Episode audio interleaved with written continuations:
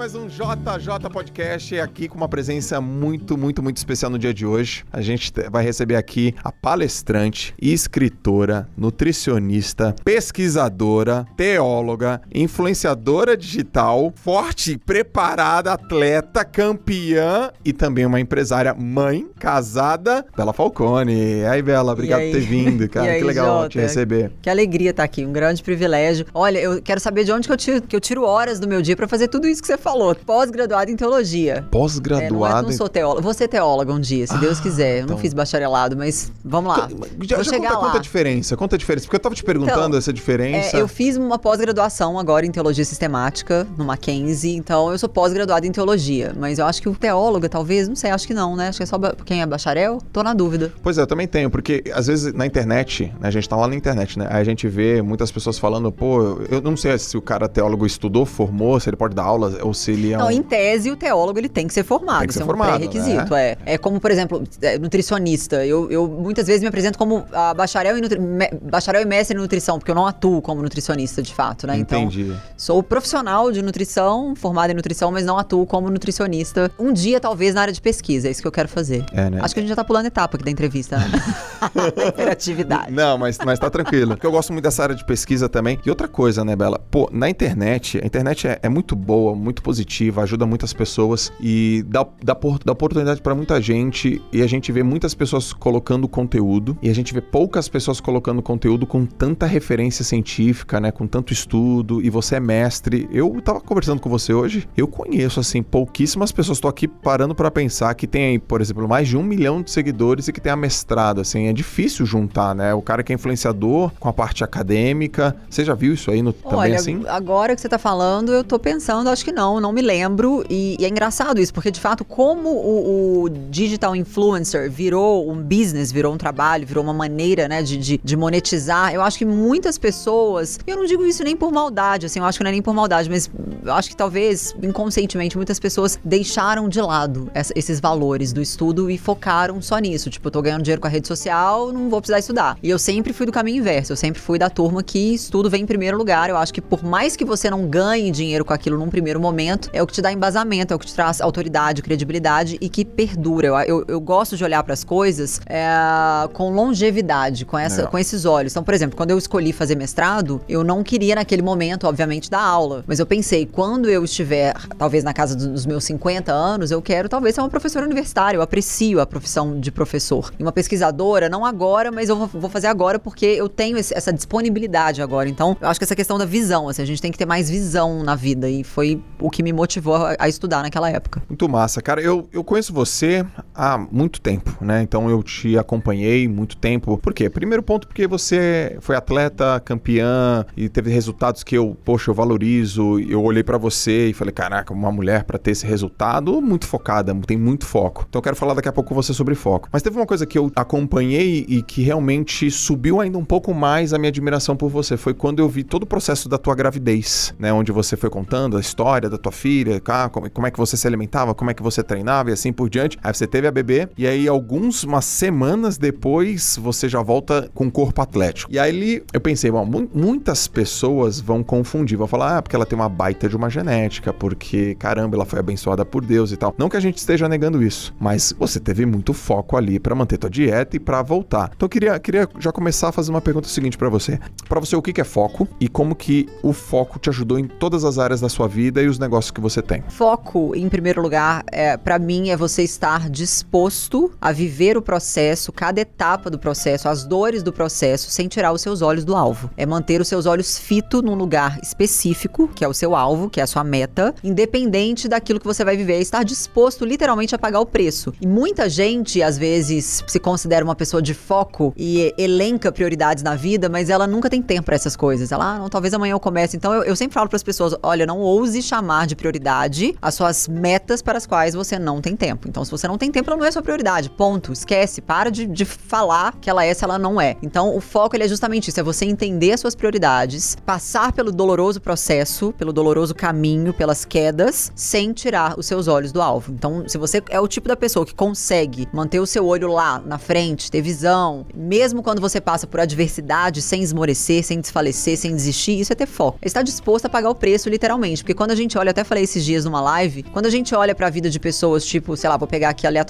Oprah Winfrey, né, que hoje em dia é uma grande comunicadora da, da TV, começou paupérrima, uhum. estudou, correu atrás. Steve Jobs foi mandado embora da própria empresa anos depois, poucos anos depois de ser inaugurado, depois foi re readmitido. Nós temos casos aqui no Brasil, Silvio Santos, dentre outras pessoas que começaram do literal zero. Então, eu, eu creio que as pessoas que, que falam, ah, eu não consigo ter foco e continuam chamando a, a, aquele plano de prioridade, mas essa é a prioridade na minha vida, mas eu não consigo ter foco. Então tem alguma coisa errada. Você né? tem, tem muito foco, muita disciplina em inventar desculpa, mas não em trabalhar em prol das suas metas. Então, foco para mim é isso: é você estar tá disposto a pagar o preço sem ficar pensando que a grama do vizinho é mais verde, que a Bela é abençoada com a genética, isso é para ela, eu não nasci para isso. É mais cômodo, né? Pensar assim do que trabalhar realmente ter foco para conquistar o seu. Quando, quando eu vi umas matérias tuas na, na internet, na TV, eu lembro que eu tô aqui lembrando que você tá falando sobre foco tal, genética. Eu vi uma matéria tua que você tava lá com o Danilo Gentili. Aí ele falou assim: Ah, é, será que eu consigo ter a bunda igual a sua, né? Aí, aí você falou assim: consegue, se você treinar, se você se dedicar, porque eu não tinha, não era assim, eu era magra, tinha um complexo até com o meu corpo, você fala. Então muitas pessoas elas têm essa, essa relação com, com poxa, isso não é para mim, o foco é só pra, pra Bela, caramba, esse corpo, essa, essa estrutura física, esses resultados e assim por diante. E aí você deu esses exemplos. Mas você consegue, por exemplo, dizer o que especificamente você faz para conseguir manter o teu foco? Porque você falou, poxa, prioridade é importante,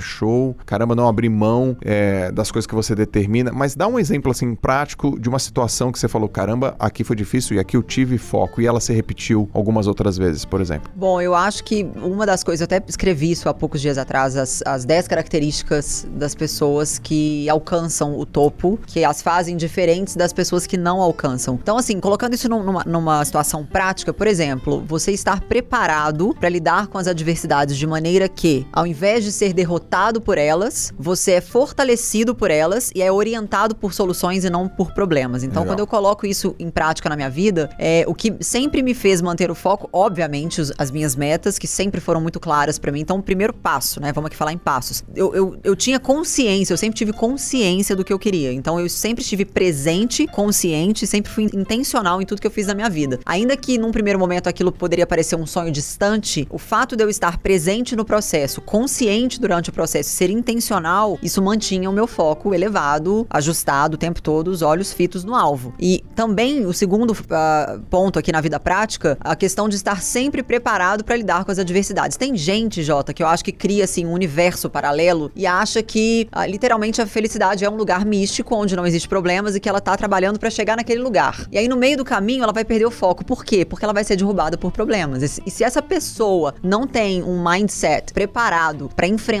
as adversidades sem se colocar numa bolha chamado coitadismo e vitimismo, ela vai fracassar. Isso tudo vai atrapalhar o foco. Então, quando eu olho para minha vida, eu vejo que essas duas situações, né, uh, lidar com as adversidades de maneira que eu não seja destruída por elas, mas fortalecida por elas, e manter o meu foco sabendo que durante o processo vai ter dor, vai ter suor, mas eu não vou desistir, vou continuar olhando ali pro, pro meu sonho e construir essas sementinhas. Eu creio que essas duas coisas foram grandes diferenciais para mim, uh, de nunca ter me iludido também, de achar que o processo vai ser fácil, que eu vou pegar um shortcut, que eu vou chegar mais cedo. Não. Quando a gente começa uma coisa na vida, para manter o seu. O foco ele não fica. Ele não fica ali automaticamente. Você tem que ir ajustando. Quando a gente vai no oftalmologista, uh, ele pinga ali o colírio que dói. É um processo doloroso que muitos de nós evitamos. Eu não gosto do oftalmologista, não gosto de sentir aquela dor, não gosto de ficar sem enxergar. Mas a gente sabe que é para um bem maior. Então você vai lá, passa pelo processo, a dor, beleza. Primeira etapa vencida. Aí você senta na cadeira, ele vem experimentando várias lentes, te bota letrinhas ali difíceis para você enxergar e ele vai ajustando aquelas lentes, pouco a pouco, até o momento que você fala: opa, tô enxergando. Então ali você ganhou foco. Você, você teve um ajuste de lentes para conseguir ganhar foco. Então, na nossa vida prática é exatamente assim. Você vai ajustando as suas lentes à medida que você vai vivendo o processo. A gente tava almoçando, né? Aí eu falei uma, um assunto para você importante na minha vida e você falou: vou te dar aqui uma justificativa teórica sobre isso, é, teológica sobre isso que você falou. Eu vou te dar uma também agora aqui. Tem um autor que o nome dele é Chris Bailey. Ele escreveu um livro chamado Hiperfoco e ele falou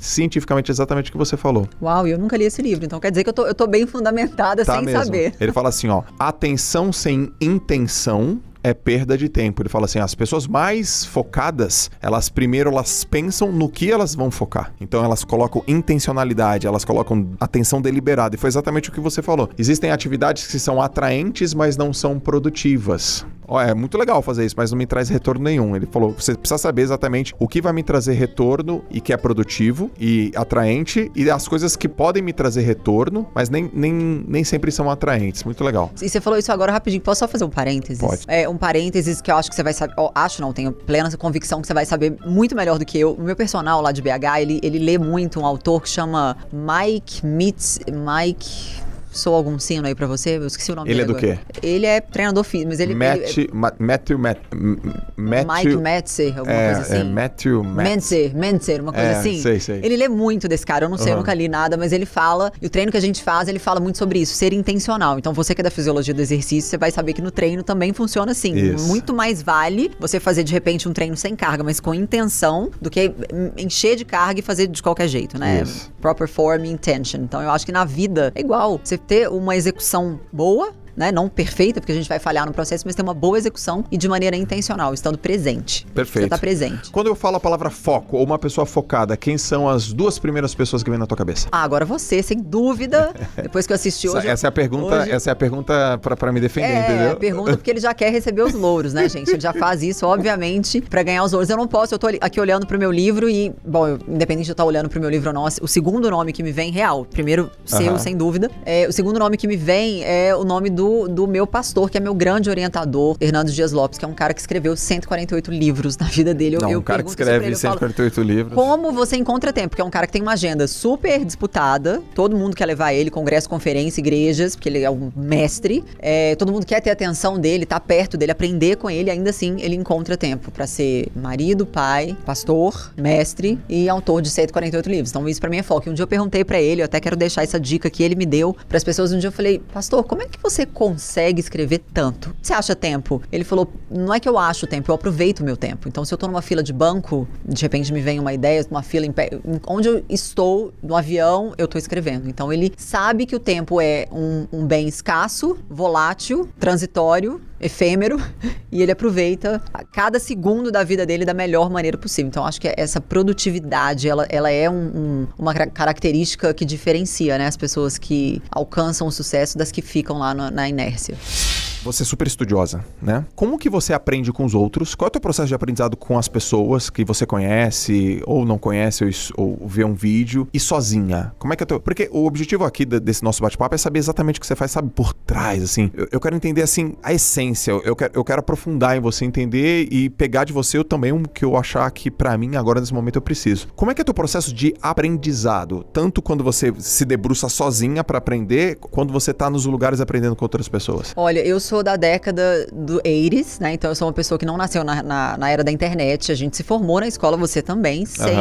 Google, gente. Nós formamos com Barça. A gente ia pra biblioteca, lugar livre. Então eu tenho isso já meio que programado no meu HD, essa coisa do, de anotar, de escrever, de ser. Eu sou muito visual, eu gosto de fazer gráficos, eu sou essa pessoa. Ainda que seja assim, da, da, da forma mais prima, é, precária, eu gosto de escrever, tipo, tudo muito organizadinho. Então, quando eu estou sozinha, eu tenho um caderno em casa e eu, por exemplo, tô lendo um livro, sei lá. Aí eu vou e resumo cada capítulo do livro num caderno. Então eu tenho um caderno que se eu perder ele, eu vou surtar, porque é um caderno preciosíssimo, que tem todos os meus resumos. Todo livro que eu leio, eu faço um resumo breve de cada capítulo e assim é como eu aprendo, assim é como eu fixo. Quando eu estou com pessoas, tipo hoje, a gente teve um dia hiper proveitoso, um almoço, conversamos muito. Seguramente a primeira coisa que eu vou fazer quando eu sair daqui é anotar no meu celular, eu não trouxe meu caderno, mas anotar todos os pontos chaves da nossa conversa Certo. e refletir sobre cada um deles, conversando com alguém, no caso com o Maguila, que é meu marido. Uma das formas mais eficazes que eu acho, não só pra mim, mas pro ser humano de forma em geral, é não só fazer resumo, o resumo é super eficaz, mas também falar sobre. Se você aprende uma coisa, sei lá, você vai num congresso, você escutou o profissional lá, mestre, falar tal coisa sobre um- uma, uma nova modalidade de exercício. E se você não for falar aquilo pra alguém, exteriorizar aquilo, você vai provavelmente esquecer. Se você não pratica e não fala, aquele conhecimento morre, né? Acaba que você não, você não, você não vai se lembrar mais. Então eu, eu sempre tento falar sobre aquele assunto. Eu sou uma pessoa que às vezes acha que eu sou até chata, porque eu chego, olha o que eu aprendi, deixa eu te contar. Aí eu vou e alugo a pessoa que tá do meu lado, mas é uma forma que eu tenho de fixar. Ótimo. Vamos falar um pouco da tua rotina. O que você não deixa de fazer de manhã antes de começar a trabalhar? Como é que é tua rotina até começar o teu trabalho? Olha, do ponto de vista espiritual, oração. Eu não saio de casa, eu não levanto, eu não faço absolutamente nada antes de agradecer a Deus pelo né, novo dia. E existem alguns estudos que mostram que, de fato, a oração ativa partes específicas do nosso uhum. cérebro que te faz ter um dia melhor. Então, independente de qual seja a crença da pessoa, a oração ela é sempre algo que trabalha positivamente no, no nosso cérebro. E de manhã eu sempre tenho uma estratégia é, anti-inflamatória, antioxidante, antes de comer o meu café da manhã. Eu amo café da manhã, minha refeição favorita, mas eu sempre tomo meu shotzinho de cúrcuma, com pimenta, com canela, com gengibre, uhum. limão. Isso é uma coisa, tipo, muito minha, eu preciso fazer isso. É algo que, inclusive, funciona para mim como um gatilho de motivação. Eu não sei, assim, eu acho que isso é algo, obviamente, a, a parte da, do aspecto fisiológico, eu acho que agora é mais um gatilho mental mesmo. Qualquer, uh, qualquer gatilho ou qualquer estratégia que a gente adote logo nas primeiras horas da manhã, que nos faça sentir mais saudáveis, vai mudar todo o nosso dia. Então, por exemplo, você, se acorda de manhã morrendo de preguiça, com sono, porque você não é robô, você é um ser humano, eu assisti seu vídeo, que você demonstra isso, eu fiquei super feliz de saber que o Joel J também, muitas vezes, tem preguiça. Muitas vezes. E se esforça para sair da cama, ajusta ali seu foco e tal, vai pra bike e você fala, agora eu me sinto saudável, mudou meu dia. Então, existem estratégias diferentes, né? Se a pessoa falar, mas eu não gosto de andar de bike, não tem problema, acho que você gosta de fazer, é tomar o seu shot de cúrcuma, tome então, desde que você faça alguma coisa para ativar no seu cérebro essa, essa, essa consciência de que você começou o seu dia bem e não faz o menor sentido você estragar ele. Oração, um chazinho. Um shot de Um shot. você faz exercício cedo? Depende do dia. Às Como vezes, é que é a tua rotina sim, de treino? Às vezes não. Ultimamente eu tenho trabalhado muito, não vou mentir. Eu tenho, eu tenho sacrificado algumas horas da academia em prol do meu trabalho. Não que eu acho isso certo, eu acho isso realístico, porque okay. o dia de todo mundo tem 24 horas e para você conseguir fazer alguma coisa, você tem que sacrificar outra para encaixar. Então, eu tenho treinado menos vezes por semana, por um tempo, obviamente, determinado, não vai ser assim pro resto da vida, mas para concluir projetos que estão acontecendo agora nesse momento. Mas numa, num mundo ideal, seria de quatro a cinco vezes por semana. Um treino mais funcional, ainda que eu saiba que todos os treinos são funcionais, mas é o nome que o mercado deu para esse tipo de treino, né? Mais ao ar livre, sem muita carga, um treino intencional. Eu confesso que eu detesto fazer cardio, me esforço, tenho me esforçado no transporte e eu acho que talvez a minha genética não coopere para isso, né? Porque como eu tenho uma genética que penda mais pro, que, pro lado, que pende mais pro lado uh, de ser mais magra, a gente fica mais preguiçoso de fazer cardio. Entendi. Aí você começa a ter o dia de trabalho, né? Eu, eu falei aqui que, pô, você é uma baita de uma empresária, já tá posicionada no mercado há muito tempo. E eu quero saber o seguinte, assim, ó, porque talvez muitas pessoas perguntam ah, como é que você tá hoje, ou o que, que você enxerga pro futuro, e, e, incrível essa pergunta, também é uma coisa super interessante, mas eu gostaria de saber o seguinte: quais foram as coisas que a, a Bela Falcone fez antes de ser você e que construiu você e que muitas pessoas achavam e continuam achando que foi exagero? Excelente pergunta. As pessoas, de fato, quando me olham assim no passado, eu vou chegar no cerne da sua questão, mas só para fazer uma, uma pequena introdução. Quando as pessoas olham para Bela na época do, do fisiculturismo, né? Aquele abdômen super trincado, 6% de gordura. Que exagero, que coisa louca. Essa pessoa é fora da curva. Essa mulher não tem vida. Naquele momento, aquilo era o meu objetivo de vida, que durou um determinado tempo, assim como você competiu por um determinado tempo da sua vida. E, e quando eu olho pra Bela do passado, todo o foco, toda a virada de chave chave que eu tive na minha vida pro fitness, hoje eu aplico em todas as áreas da minha vida. Então, uhum. não existe você segmentar o foco. Tipo, eu tenho foco para isso, não tenho para aquilo. O foco, assim como a disciplina, é uma coisa só. Então, se você um dia teve foco para fazer tal coisa, pega esse mesmo foco que foi incrível nessa época da sua vida e bota em outra coisa. Então, eu creio que é por isso que, desde uh, antes, talvez, de eu ser fitness, porque eu tive uma história de vida onde meus pais se separaram, eu fiquei sem grana, sempre tive o sonho de estudar fora, queria fazer high school nos Estados Unidos Unidos, obviamente não tive grana para fazer, mas eu tinha aquele foco, aquela determinação de estudar fora. E eu fui persistindo, persistindo até o momento que eu consegui juntar uma graninha que era pouca, mas enfim, o suficiente para me mandar para os Estados Unidos e começar a minha vida. Então eu tive foco para fazer isso, né? Você ter uma mudança de vida te exige foco. E eu pensei, falei, cara, eu tô sedentária, eu tô lascada, os meus marcadores de saúde todos ferrados, colesterol alto, glicemia alta, tudo tudo errado, pedra nos rins, é, esteatose hepática, tipo uma pessoa magra que tinha um metabolismo de uma pessoa doente. Então eu falei, cara, o mesmo foco que eu tive para chegar aqui nesse país, sem grana, sem conhecer ninguém, sem eu falava a língua, mas não era, não dominava como hoje em dia. Uh, eu se eu tive foco para fazer isso, eu tenho que ter foco para virar essa chave e ser uma pessoa mais, pessoa mais saudável. Então isso vai acontecer. Então a minha vida ela é, ela é, ela acontece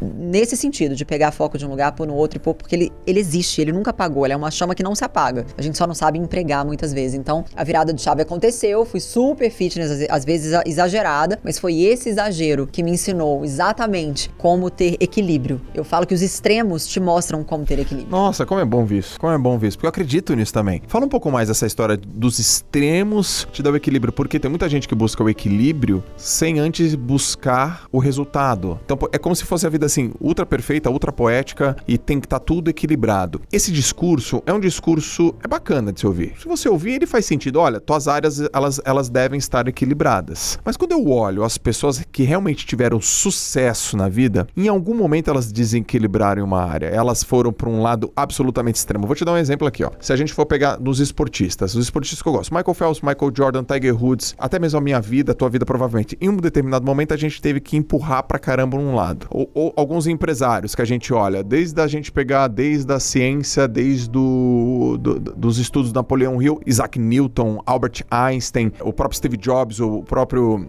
Bill Gates, eles foram para uma área muito forte. Então o equilíbrio vem depois da extremidade. Eu quero que você fale isso, porque eu concordo com isso também, né? Porque senão fica uma coisa muito poética, as pessoas sempre buscando esse equilíbrio.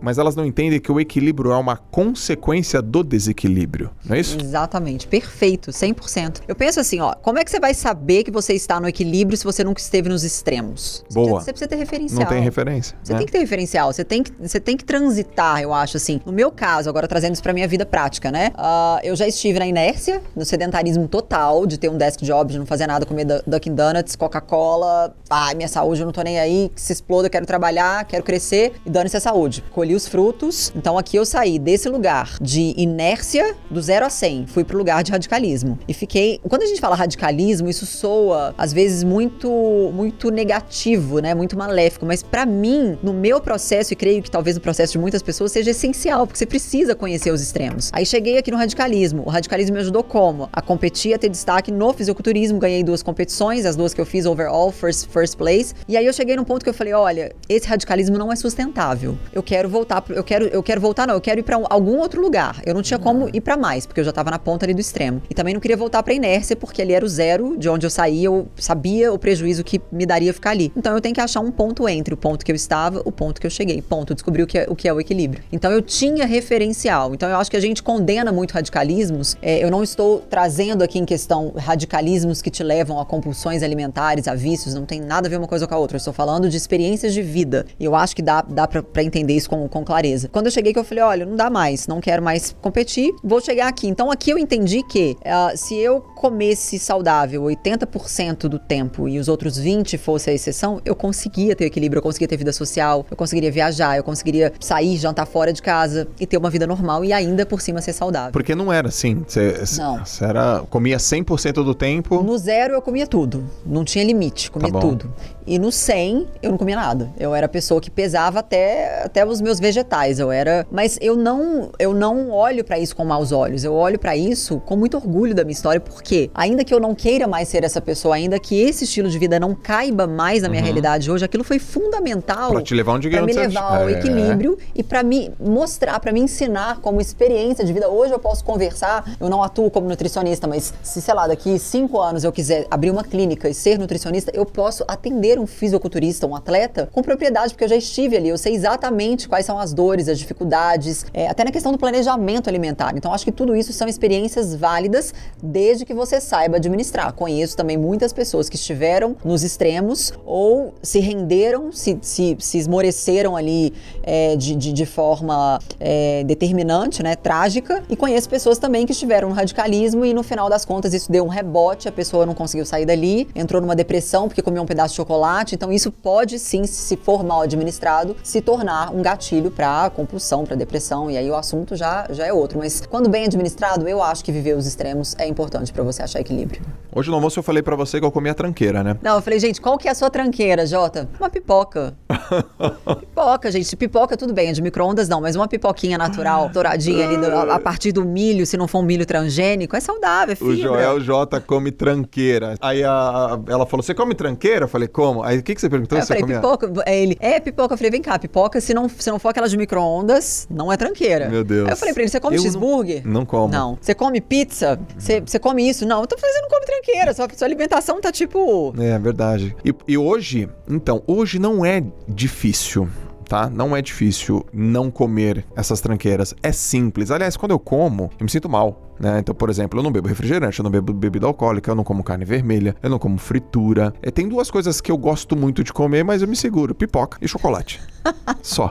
Mas é chocolate amargo ou chocolate 100% ao leite? Amargo. Então pode. é, me- Menos- menos, menos mal, pior, né? menos Menos pior. pior. Então, é tranquilo hoje pra mim, assim. É, E isso não, isso não te dói. Pelo contrário, você Não faz dói. automaticamente já hoje em dia, né? é, não me dói. Você sabe que é engraçado, Jota? Eu sei que aqui o entrevistador é você, mas, mas é porque que a gente tá falando desse assunto. Hum. As pessoas, quando olham pra gente, por exemplo, eu falo pras pessoas, tirei açúcar há um ano, mais de um ano e meio, não como açúcar adicionado. As pessoas olham pra mim com pena.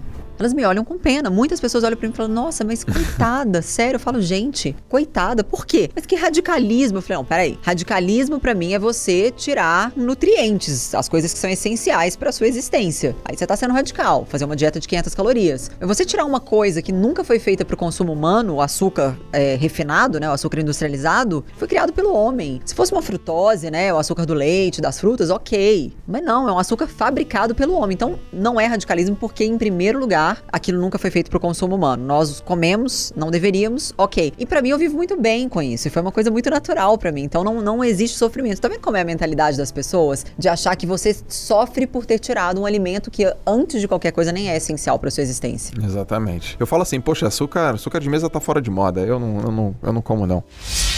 Eu quero saber o seguinte, ó, o que, que a Bela tá lendo do ponto de vista pra te ajudar nos teus negócios e quando o assunto é alavancar teu negócio, qual foi o filme ou documentário que você viu que realmente impactou você profundamente? Olha, nesse exato momento eu estou transitando. eu- é porque eu leio alguns livros ao mesmo tempo. Eu não sei se eu sou louca, mas eu faço isso. Não, se você é louca, eu também sou, porque... Eu tô lendo três livros agora. Ah, eu também sou assim. Eu tô transitando entre um que chama Pré-Suazão. Ah, é do eu Robert Cialdini. É, ganhei recentemente, tô achando fantástico. Que, tá quebrando vários paradigmas que eu tinha. Legal. É, tô lendo um, um do John Stott, que é um teo- era né, um teólogo incrível. Ele, lançou uma coleção que te ajuda a ler as escrituras. E esse que eu tô agora chama-se Lendo Romanos com John Stott. Que legal. E outro que eu tô lendo do Jerry Bridges, que se chama Deus está mesmo no controle, que fala justamente sobre como nós questionamos a Deus durante as adversidades. Será mesmo que Deus está no controle? Mas olha o que, que eu tô vivendo, olha, olha a bagunça que tá a minha vida. É um livro que tá sendo muito transformador também na minha vida, que tá me ajudando a lidar ainda melhor com as adversidades, obviamente. Que no meu caso é inevitável, né? Não, não falar das doutrinas do cristianismo, porque eu sou cristã, e eu levanto muito essa bandeira. E documentários, eu não sou uma pessoa muito de documentário, mas o último que eu assisti pra mim foi muito transformador, chama Before the Wrath,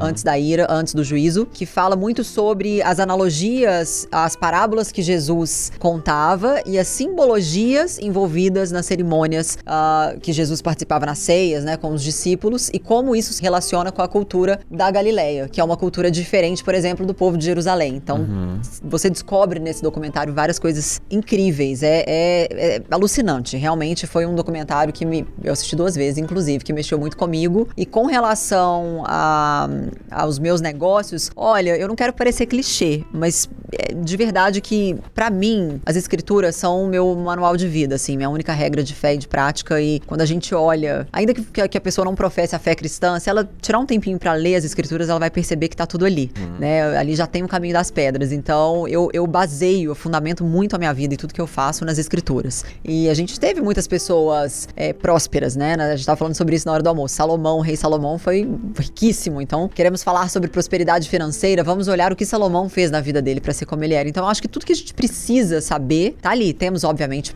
excelentes autores que a gente pode ler é, em, em conjunto junto com as escrituras, mas no meu caso eu, eu tenho mantido meu foco assim mais em, em teólogos, em, em literaturas nesse sentido. E me diz uma coisa, qual foi aí o hábito que você incorporou nos teus últimos dois anos? A gente tá em 2020, vai até 2018 e vem para cá. O que, que se incorporou que você não fazia e que melhorou muito os teus resultados pessoais e profissionais? Sem dúvida, estudar mais a fundo é, as escritoras nesse, nesse sentido mesmo, de buscar a historicidade da fé, os fatos, por que, que isso era assim, por que, que isso aconteceu dessa maneira, pegar pessoas, personagens bíblicos, entender um pouco mais da história deles, por que, que ele se destacou, o que, que ele fez, no que, que ele falhou, onde que ele aprendeu com a, com a sua falha. Isso foi transformador para mim, porque ao longo dos últimos dois anos eu venho estudando mais, fiz um ano de pós agora, e isso aplicado na vida prática é realmente transformador. E uma outra coisa que, que também foi muito importante para mim, de novo, partindo de princípios bíblicos, que está lá em Gálatas 5, uh, fruto do espírito. Fruto, são vários frutos do espírito e um deles é o domínio próprio. E eu perdi um pouco a mão, eu errei a mão. Eu diria que logo depois que a minha segunda filha nasceu. Ela uhum. tá com dois anos, então há dois anos atrás eu, eu fiquei bem desmotivada. Eu, o corpo da mulher muda muito na segunda uhum. gestação e isso me deu, me deu uma balançada. Eu, às vezes, eu olhava pro passado, eu ficava. Na verdade, aí que tá o erro do ser humano, né? O passado é um lugar de referência, de visitação. A gente não tem que ficar lá. Passou. Sim. E eu tava ficando muito lá. Eu voltava lá e ficava lá. E ficava vendo fotos e pensando, meu Deus, eu nunca mais vou ser como eu era e tal. E isso foi uma batalha na minha cabeça e eu acabei perdendo a mão, assim, de, de, de. Por isso que eu entrei nesse propósito de tirar o açúcar de uma vez por todas. Porque eu, eu comia açúcar, assim, como nunca na minha vida. E falava que eu era viciada em açúcar. E essa palavra vício me trouxe um certo incômodo. E eu comecei a buscar mais o fruto do espírito, o domínio próprio, de ter mais uh, o controle das minhas escolhas, das, dos meus pensamentos, das minhas atitudes e, e me policiar mais. Então, isso tudo, to, todos esses princípios são princípios bíblicos que transformaram a minha vida nos últimos dois anos, que foi a sua pergunta. Bela, já que a gente tá falando sobre livro, vamos falar desse teu novo livro aqui, ó. E se não houvesse amanhã? Reflexões sobre Deus, fé e vida eterna. Você acabou de publicar esse livro, saiu aqui pela editora United Press. Você tá me explicando um pouquinho sobre ele. Eu queria saber o seguinte, ó, duas coisas. Do que ele se trata, mas antes, eu, como que é uma rotina de uma escritora? Porque eu quero entender como é que você funciona. Então, por exemplo, a ideia vem, você escreve, você escreve em tópicos, você escreve todos os dias, quantas palavras por dia você anota, você realmente que escreve ou alguém te ajuda a escrever? Então me conta um pouco do livro e como que foi todo o processo para escrever esse livro, porque eu sei que você escreveu aí numa velocidade absurda. Bom, vamos lá. É, sim, esse livro foi lançado agora, esse mês, esse mês de outubro, né, mês passado, tá saindo do forno, quentinho ainda. E nós sabemos que o cérebro humano talvez tenha sido uma das descobertas mais complexas em todo o universo, porque ainda que a neurociência, a neurologia e a ciência de uma forma em geral consiga explicar muita coisa com relação aos, aos sinais bioquímicos do cérebro, enfim, as partes do cérebro, tem muita coisa ainda muito misteriosa, né, no, nesse órgão. E eu percebo que ainda que a capacidade criativa do cérebro, isso foi um neurocientista que disse que a capacidade criativa do cérebro é infinita, a criatividade não nasce sozinha, ela não brota sozinha. Ainda que meu cérebro cérebro tem a capacidade de ser criativo, eu preciso fomentar essa criatividade. Então você, me perguntou de onde que vem né, essas, essas ideias, se alguém escreve por mim, como é que funciona, o que, que me leva a escrever. Eu te diria que eu funciono melhor quando eu estou sendo alimentada por boas fontes. Então, por exemplo, esse livro nasceu quando eu ainda estava cursando a minha faculdade, a, a minha pós de teologia. Então foram vários assuntos que eu estudei, que eu li durante a minha pós, vários livros, que me iam me, me fomentando, me alimentando de informações e isso tudo ia ficando lá no, na, na minha cabeça. E eu nada mais fiz do que compilar aprendizados, do que trazer isso, né, de uma maneira mais didática, mais prática, numa linguagem mais fácil, uhum. porque eu uhum. sei que as pessoas têm uma, uma certa barreira quando a gente fala em teologia. Ah, teologia é muito difícil, é igual filosofia, né? Não é que é difícil, é que requer leitura, dedicação, tempo, foco, né, determinação. Então, o que eu vejo, assim, no meu caso, que me, que me ajudou muito foi estar sempre alimentando o meu cérebro para que o meu cérebro exerça a sua capacidade criativa. E isso é o estudo. Sim. Eu me sinto melhor quando eu tô estudando o que me move, é o que traz autoestima pra minha vida, então eu não posso parar. Se eu parar, eu desfaleço. Eu tenho que estar tá sempre arrumando alguma, algum curso para eu fazer. Por isso que eu valorizo hoje a gente conversando. Eu ser mentor, eu entrando pra esse universo agora, eu valorizo isso. Cursos, mentoria, é, qualquer tipo de informação que vá fazer com que a sua mente expanda, com que o seu cérebro se torne mais criativo. Então esse livro nasceu literalmente de um insight que eu tive. Eu já tinha outro livro pronto. Eu tive esse insight que para nós cristãos nada mais é do que a voz do Espírito Santo te levando, te movendo a fazer porque nós somos canais, agentes. E eu sentei durante a pandemia, no início da pandemia, em março, e começou a vir. E aí, quando eu olhei, assim, eu, eu, eu organizei. Quando eu escrevo, eu gosto de organizar primeiro os tópicos, e daí eu vou preenchendo. E eles já, eles já aparecem? Já aparecem, todos. Normalmente, assim, raramente eu vou mudar. Normalmente eu já sento de primeira, eu já crio um esqueleto, os meus tópicos, né? Ou seja, os capítulos, e aí eu vou preenchendo, vou enchendo uh, cada um deles uhum. conforme vem as ideias. Mas não significa que, por exemplo, eu comecei a escrever o primeiro capítulo e já vou concluí-lo. Não. Se eu tô escrevendo o primeiro, ali do primeiro me deu um gancho pro segundo, eu já pulo pro segundo, começo a escrever. Por quê? Porque se eu tenho os tópicos já elencados, organizados e as introduções de cada capítulo prontas, desenvolver e concluir a parte mais fácil. Certo. Então, para mim, o mais desafiador é você primeiro estabelecer do que, que eu quero falar, quais serão os capítulos do meu livro. Ok. Né? Ter um, uma, uma introdução intrigante e uma conclusão impactante. Isso eu acho que é o que realmente faz Boa. com que o livro seja é, agradável e com que o leitor permaneça ali naquela leitura. Porque eu, eu, não sei você, mas eu já comecei a ler vários livros que eu parei na metade, olha, hum. não, não me prendeu. Vários. Tem que me prender, tem que ter uma linguagem. Então a ideia foi essa mesmo, de trazer uh, muito da, da, teologia numa linguagem prática, gostosa. Tem, tem fatos históricos no livro, eu conto um pouco sobre como o cânon bíblico foi formado. Falamos um pouco sobre filosofia, historicidade da fé, sobre a figura de Jesus, soteriologia e assim por diante. Muito bom. Eu vejo você muito centrada, sabe, Bela? Eu vejo você uma mulher centrada, sabe o que quer, bem posicionada, muita clareza, uma ética muito forte, uma família bem estruturada, é uma parceria muito grande com a Maguila, respeito mútuo. Mas eu, eu queria saber o seguinte: o que, que te tira do sério? Eu sou uma pessoa naturalmente impaciente. Então, para me tirar do sério, não precisa de muito. Por mais que pareça que não, o Maguila tá aqui do lado, ele sabe disso, não tô mentindo, né?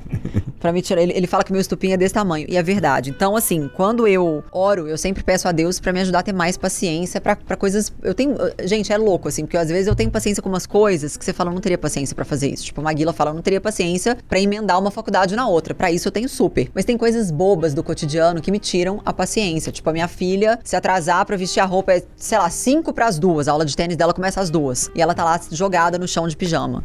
Quero morrer. O que você tá fazendo de pijama essa hora, menina? Então, às vezes, coitado, eu acabo tratando a minha filha de 5 anos como se ela tivesse 20. Certo. Porque eu, eu sou essa pessoa. Eu acho que eu amadureci muito rápido na minha vida. Eu fui muito cobrada, né, da vida, assim, de, de situações adversas que me fizeram amadurecer. Então, é, eu sei que eu sou acelerada e eu precisaria ter mais paciência com pessoas que estão num ritmo talvez mais devagar. E tá tudo bem, eu não tô criticando as pessoas que têm ritmo mais devagar. Existem pessoas diferentes. Eu sou pilhada, você deve estar percebendo pelo meu jeito de falar, eu falo rápido, eu sou intensa, eu quero resolver tudo para ontem. Então, isso me faz ser uma pessoa impaciente e coisas pequenas do dia a dia podem me tirar do sério e, e para voltar é um trabalho. E em que lugar que quando você está inserida, trabalhando, tá com algumas pessoas, que esse seu jeito de ser, que aparentemente é impaciência, nesse lugar é vantagem? De querer que as coisas aconteçam rápido e de fato fazer trabalhar para que elas aconteçam. Então você põe em prática, pum. Rápido. Eu, eu sou o tipo da pessoa que se hoje você falar assim para mim, Bela, vamos criar um projeto sobre XYZ, eu vou passar a madrugada pesquisando, montando, eu vou chegar para você amanhã, Jota, tá aqui pronto, ó, já fiz o escopo, bora gravar? Eu sou assim, eu sou essa pessoa. Então, essa minha impaciência, eu acho que na verdade, talvez um pouco de hiperatividade também, uhum. me faz uh, ganhar bons resultados, porque eu não deixo nada para amanhã.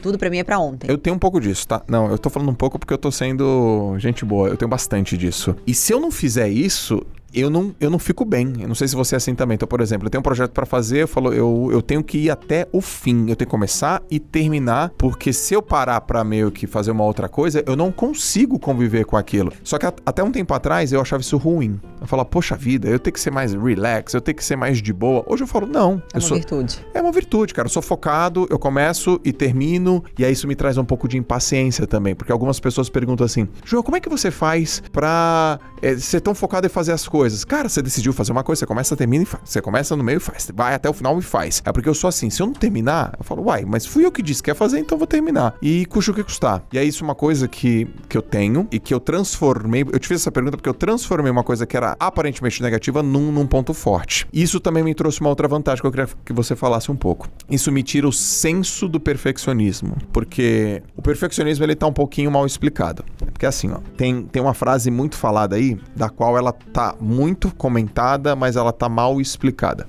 As pessoas falam assim, ó, é melhor feito do que perfeito. Tem essa frase. E essa frase ela tá mal explicada, porque uma coisa não pode ser melhor do que uma coisa perfeita. Porque a coisa perfeita, ela é a perfeição. Então, se alguém chega para mim e fala assim: "Ah, Joel, melhor feito do que perfeito". E um, eu queria só um ajuste nessa semântica. Eu criei para mim um ajuste nessa semântica. É assim, antes feito do que perfeito. Porque quando você coloca o antes feito do que perfeito, nasce uma coisa chamada prazo. Porque se a gente fala melhor feito do que perfeito, daqui a pouco as pessoas estão fazendo as coisas de, qualquer, qualquer jeito. jeito. Não é assim. Então eu falo, João, você é perfeccionista? Falo, olha, eu, eu sou perfeccionista e não eu, não, eu, não tô, eu não tô atrás da perfeição. Eu tô atrás da, do, do melhor que eu posso ser Você dentro. estabelece high standards, né? Um high standards dentro de um prazo. Então, se eu tenho que entregar uma coisa daqui a 24 horas, eu vou ser o máximo que eu puder dentro da minha perfeição. Só que tem gente que quer ser perfeita e aí palabra o prazo. Então eu falo, não, eu tenho um prazo, em 24 horas eu te entrego. No máximo que eu der. O máximo que eu te der daqui a 24 horas não é o máximo daqui a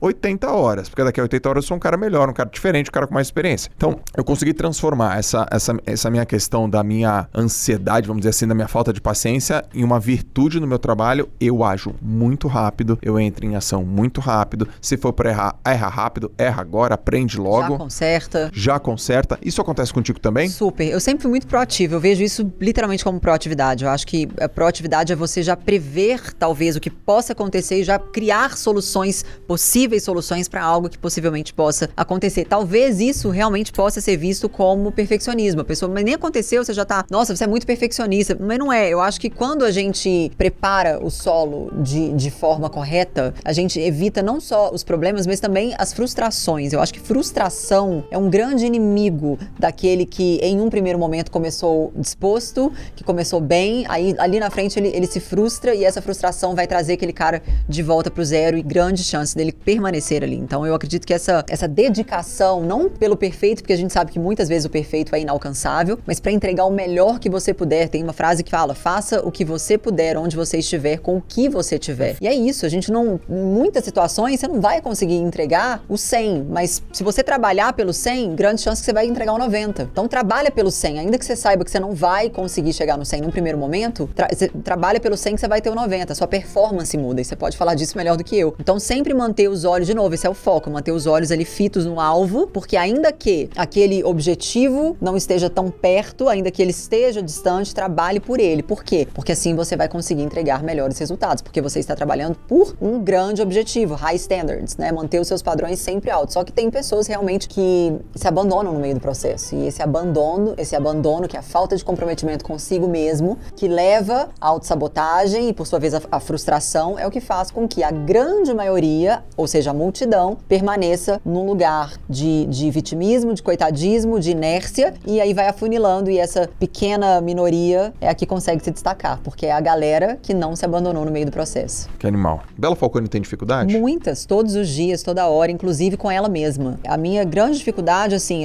eu tô transitando entre várias áreas áreas, né, ao longo da minha, da minha carreira, do meu trabalho. Eu comecei na rede social há, sei lá, acho que 10, 9 anos atrás. E eu venho fincando bandeiras, Jota, desde o início. Muitas vezes eu, eu fui sozinha para um lugar e contra as estatísticas, contra a multidão, contra opiniões e sempre ali fazendo a louca, surda para as opiniões negativas e fincando bandeiras. Então eu tô sempre, talvez, se é que eu posso dizer, quebrando alguns paradigmas. E agora eu estou transicionando. Existe essa palavra ou eu acabei de inventar? Transicionando existe. Se não existir, a gente a pede gente uma licença poética aqui tá tudo bem. É, de, uma, de uma área específica que eu estava atuando para uma outra área que agora eu quero muito, acho que já é o momento na minha vida de lançar cursos, como lancei, e criar mais conteúdo relevante de impacto para realmente transformar a vida das pessoas. E aí vem aquela síndrome do impostor, né? Aquele pensamentozinho, mas será? será? E eu, eu, a minha batalha diária é cala a boca pro meu uhum. cérebro. Você não pode falar, você não tá falando isso pra mim. Você não tá. Imagina, olha que, olha os meus resultados. Olha quem eu era, quem eu me transformei e para onde eu estou indo. Os meus resultados não mentem, os meus frutos não mentem. Então por que, que você quer me, dizer, me sabotar? Então existe, gente. Isso é muito real. tô agora falando para as pessoas real oficial. Existe sim. Eu não sei explicar do ponto de vista da neurociência, porque eu não sou neurocientista, nem almejo ser, mas existe uma explicação científica, tem que existir. Pelo fato do nosso cérebro estar o tempo todo tentando nos sabotar. E eu penso que é porque o nosso cérebro, ele gosta de coisas fáceis. Ele não quer ficar overworking, overproducing, ele não quer ser overstimulated. Ele quer ficar ali confortável, quietinho, né? Assim, como o normal, já esperado. Toda vez que a gente coloca o nosso cérebro pra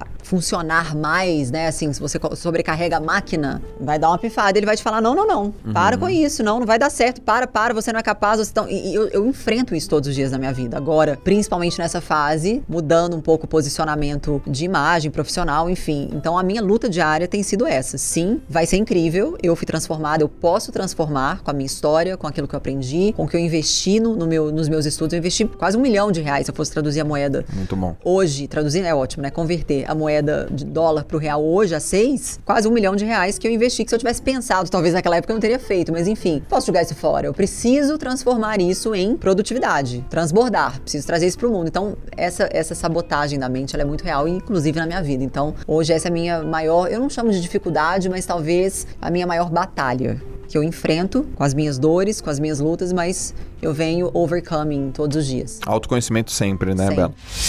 O que você não deixa de fazer antes de dormir? Eu te perguntei o que você não deixa de fazer quando acorda e antes de dormir. Qual é a tua rotina, assim, antes de dormir? Olha, obviamente a rotina normal de todas as pessoas, me preparar. Eu tenho um skincare que é assim, é, é o meu momento comigo, que eu falo, ninguém Todo me dia? chama. Todo santo. Todo uma dia? disciplina pra. Pergunte É pro meu mesmo? marido o que eu faço antes de dormir. É mesmo? Eu fico três horas lá passando. Todo eu dia? passo Quanto tempo leva isso? Uma meia hora por aí. Meia hora na Aí eu skincare? tenho- é, eu tenho geladeira no banheiro, do lado da minha da- dos meus cosméticos. Aí eu tenho Uau. o meu processo de Geladeira no banheiro. três rodadinhas para direita, para esquerda, massagem, faz isso, faz aquilo, aí um produto para isso, produto para noite, para tá. Eu tenho toda a minha isso, isso para mim é um prazer. Eu não cuidava da minha pele até os meus 30 anos, eu aprendi a gostar, eu aprendi a ser focada. E sabe o que que é engraçado? Eu sei que não tem nada a ver com o assunto, mas muitas vezes as pessoas me veem assim na rua e falam: ah, "Bela, sua pele é incrível, como é mesmo na rede social, não é filtro, não é maquiagem. Sua pele é incrível". Eu falo: "Gente, mas eu cuido, eu pago o preço".